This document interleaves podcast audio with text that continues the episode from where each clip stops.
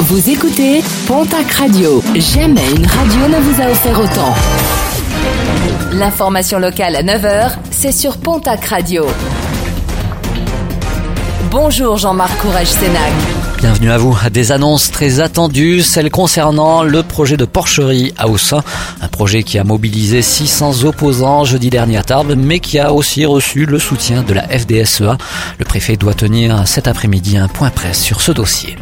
Alors que les écobuages se poursuivent encore sur les sommets pyrénéens, l'association France Nature Environnement vient de déposer une plainte suite à un écobuage effectué en Ariège en pleine période d'interdiction de brûlage des végétaux.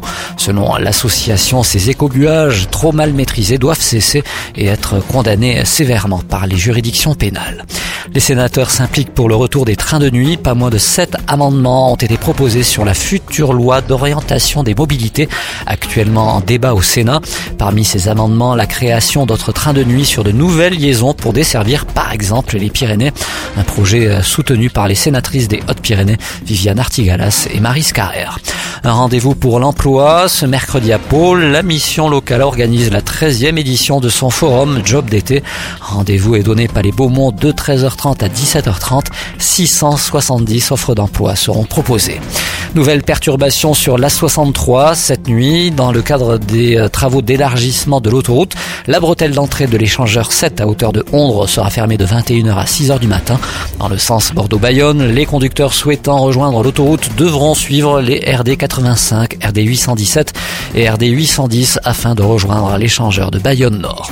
La troisième journée de prévention au profit des motocyclistes, ce sera le 16 juin prochain et c'est organisé par l'escadron départemental de sécurité routière des Hautes-Pyrénées.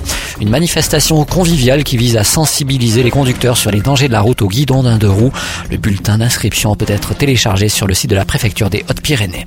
Et puis le deuxième forum Autisme Pyrénées, ce sera ce samedi du côté de la salle des fêtes de Lannemezan. La thématique abordée cette année sera l'inclusion, la recherche d'un habitat, d'un accompagnement et d'un emploi.